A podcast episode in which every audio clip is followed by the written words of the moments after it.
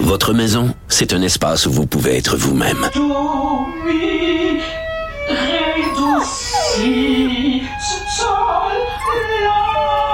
Elle mérite d'être bien protégée et vous méritez d'être bien accompagné. Trouvez la protection la mieux adaptée à votre maison avec Desjardins Assurance et obtenez une soumission en quelques clics sur desjardins.com.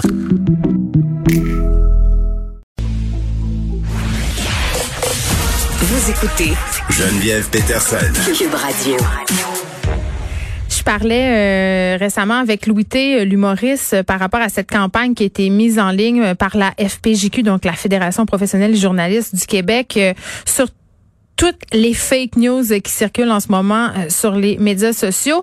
Il y a des fake news, mais pas que. Il y a de la désinformation aussi. En, en veux-tu, en veux, il y en a un char puis une barge. On a des gens qui se prennent pour des avocats. Euh, on en a qui se prennent pour des médecins. Euh, on a ceux aussi qui se prennent euh, pour des microbiologistes. Tout le monde est rendu l'expert de quelque chose. Tout le monde est expert du coronavirus. Tout le monde sait mieux que la santé publique qu'est-ce qu'il faudrait faire. Et ça devient préoccupant. Ça préoccupe l'Association des microbiologistes du Québec. On parle tout de suite avec son président, Christian L. Jacob. Monsieur Jacob, bonjour. Bonjour. Bon, écoutez, vous vous inquiétez des fausses informations qui sont partagées, euh, notamment euh, sur les médias sociaux concernant euh, la COVID-19, parce que ça a des conséquences. Ben oui, absolument. Ça, ça vient rajouter une, une couche euh, d'incertitude. Là, ça vient rajouter du, du, doute dans la tête de la, de la population en général. Euh, un exemple frappant que je viens de vivre dans les dernières heures, quelqu'un qui nous écrit parce que d'accord avec notre intervention par rapport à la désinformation, qui me dit quand est-ce que le gouvernement va nous présenter les vrais chiffres? Le CDC, eux, ont, ont, déclaré que seulement 6 euh, des, euh, des décès étaient causés à la COVID-19, alors que que c'est pas ça du tout la nouvelle. Donc, il y a même des gens qui se sentent, euh, euh, dans le fond, qui sentent que c'est important de, parler de désinformation et qui sont victimes de désinformation en même temps. Donc, c'est assez profond comme, comme problème. Ben, je trouve ça excessivement, euh, oui, préoccupant mais aussi important qu'on soulève cette fameuse phrase, les vraies affaires, les vrais chiffres. Ce qu'on voit circuler beaucoup, là, c'est le fameux faites vos recherches ou faisez vos recherches. On a différentes langues qui circulent en ce moment sur euh, les médias sociaux.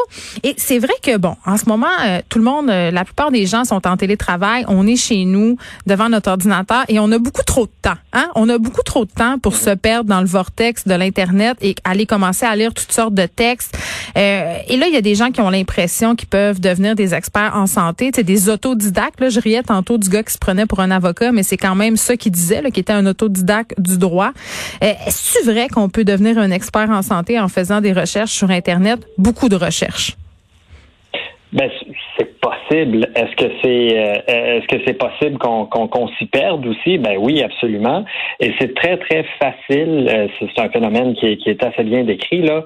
Euh, c'est très très facile de penser qu'on est expert aussi dans un domaine en connaissant juste une petite partie de, des concepts qui sont importants dans ce domaine-là. dans le fond, moins qu'on en sait, moins qu'on a conscience de ce qu'on ne sait pas. Euh, vous savez, moi, j'ai passé trois ans en biologie médicale, trois ans en microbiologie. J'ai mm. travaillé sur des, des vaccins, des antibiotiques. J'ai fait de la recherche clinique. Maintenant, je travaille en microbiologie environnementale. Puis, je suis encore plein de doutes par rapport à, mes connaissances, à, ma façon d'interpréter les choses. Je suis tout le temps en train d'essayer de, chercher des, nouvelles choses, de m'assurer que ma façon de comprendre les, concepts aussi sont les bons. Mm. Euh, donc, quand je vois quelqu'un avec plein de certitudes, euh, comme on le voit dans des vidéos qui sont partagées, là, vraiment, ça me lève un, drapeau rouge. Puisque ça fait, en, fait, que, que qu'on vienne mettre ce doute-là dans la population en général, c'est que ça vient discréditer la science, ça discrédite dans certains cas la profession de microbiologiste, hmm. puis on s'éloigne aussi de, de, de, vrais débats pertinents euh, sur ces sujets-là qui, euh, qui, qui seraient importants à voir dans l'espace public, puis qu'on a moins parce que les médias sociaux, les médias traditionnels sont, sont, sont submergés par des théories euh, souvent farfelues. Oui. Je me fais un peu l'avocat du diable, M. Jacob.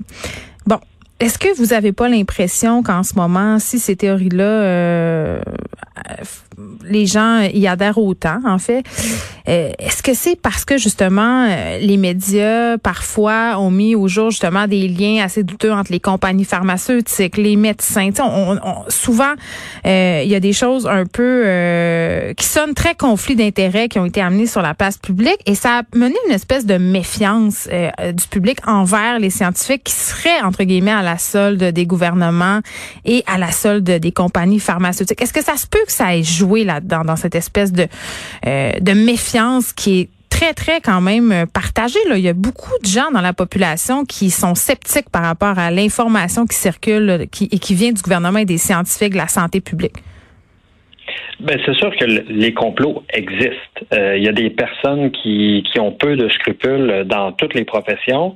Euh, ça, de, de, d'être, d'être un microbiologiste qui a X nombre de crédits en microbiologie ne vient pas nous, nous euh, faire en sorte qu'on est, on est plus blanc que blanc. Mm-hmm. Euh, par contre, là où nous, on, on veut ouvrir une, une, discussion, en fait, continuer la discussion, entre autres, avec le, le, le, le bureau des, des professions, euh, c'est que si euh, parce qu'actuellement, la, la, la, profession, là je parle des microbiologistes en particulier, mais la profession de microbiologiste n'est pas encadrée. Donc l'association, on n'est pas un ordre, l'association a peu de moyens euh, pour venir corriger le tir, parce qu'un un microbiologiste, ou euh, en fait un membre d'un ordre, euh, parce que nos règlements sont, sont, sont, très très proches de ceux des, des ordres professionnels, sauf que c'est pas réglementaire, mais je vais prendre l'exemple d'un ordre. Quand on fait partie d'un ordre, quand on signe un rapport, quand on émet une opinion, on est, on, est, on, se doit d'être capable de soutenir ça par une expérience, par de, la scolarité qu'on a en arrière de nous. On peut pas juste dire quelque chose sans, sans avoir une expérience, un, d'avoir la connaissance qui est liée à cette chose-là. Donc, de, d'encadrer la profession de la microbiologie serait un des moyens de pouvoir se donner des outils en tant que société pour pouvoir euh, avoir des, des, des, des personnes qui sont mieux contrôlées, mieux encadrés, de qui on, au moins qui sont redevables quand, quand ils nous parlent. Euh, parce qu'actuellement, c'est aucunement le cas. N'importe qui peut se dire microbiologiste. Bon, euh, Monsieur Jacob, vous avez dit quelque chose que je trouve euh, intéressant. J'aimerais essayer de revenir sur la compréhension des choses.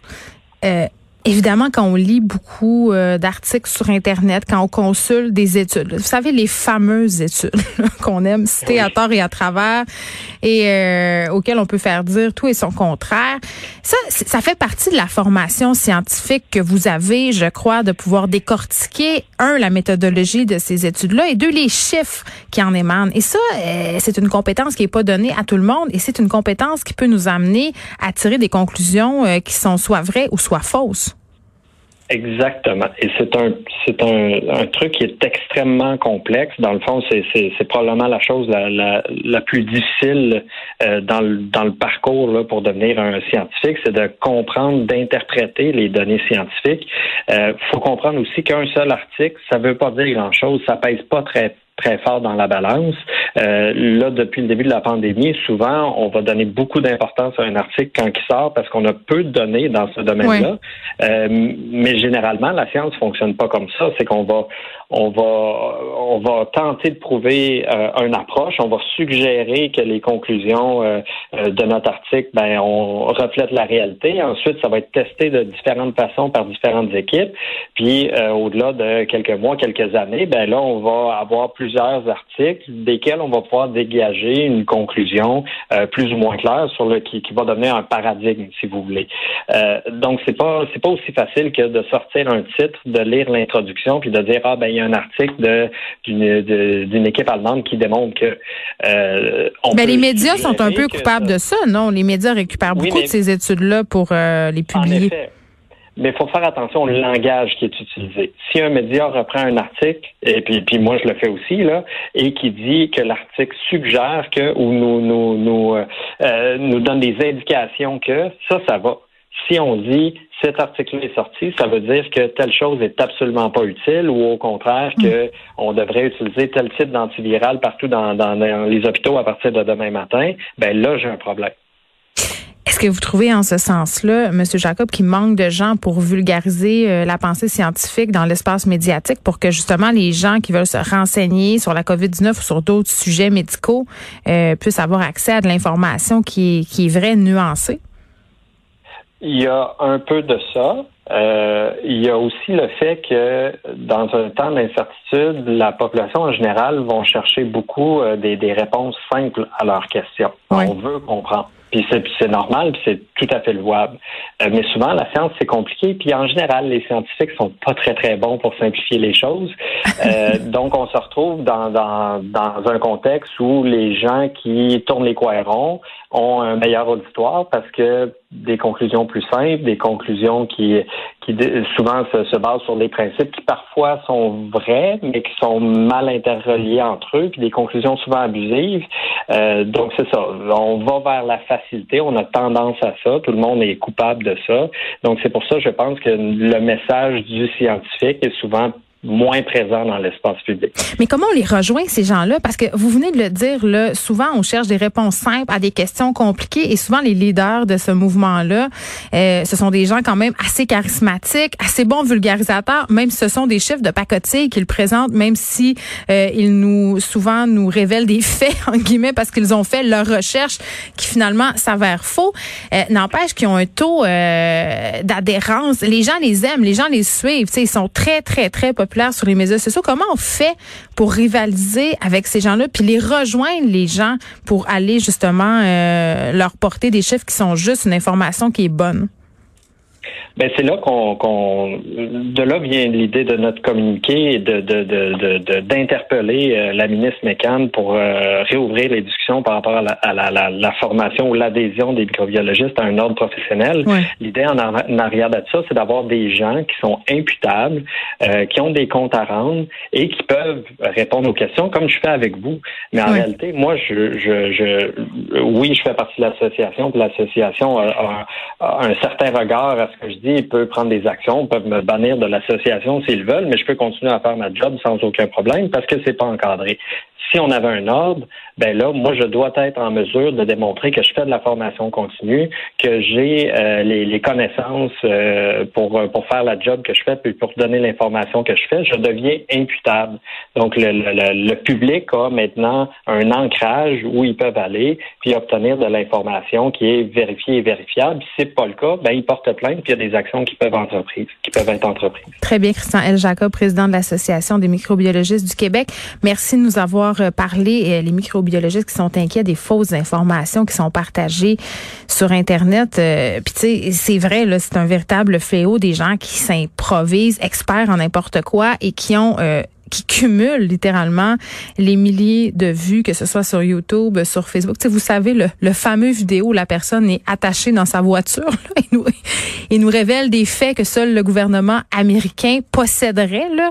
Euh, il y en a beaucoup des vidéos comme ça et ce qui me surprend à chaque fois, mais il faut pas rire de ça. Il faut pas invalider ces gens-là? Parce que si ça pogne autant, euh, moi ce que j'essaie de dire, c'est parce qu'on a un problème. Il y a une crise de confiance en ce moment, je crois, au niveau de nos gouvernements, au niveau de nos médias, et les gens se tournent vers des figures comme ça, des figures qu'elles jugent crédibles, qu'ils jugent crédibles, parce que justement euh, leur discours résonne euh, davantage peut-être que ceux des médias traditionnels. Donc je pense que nous aussi on a un petit, un petit examen de conscience à faire, de voir comment on transmet l'information et cette espèce d'information là, spectacle. Et je suis pas en train de dire qu'on fait de l'information spectacle ici je pense que globalement, la façon dont on approche l'information dans les médias parce que c'est la guerre entre les réseaux, parce qu'on a des nouvelles en continu, il faut que ça soit euh, tentant de l'écouter toujours. Ben ça donne une espèce de traitement euh, toujours euh, qui va vite, sensationnaliste, et peut-être qu'à un moment donné, ça amène des gens à avoir moins confiance et à se tourner vers des sources qui ont l'air plus crédibles, mais qui sont loin de l'être.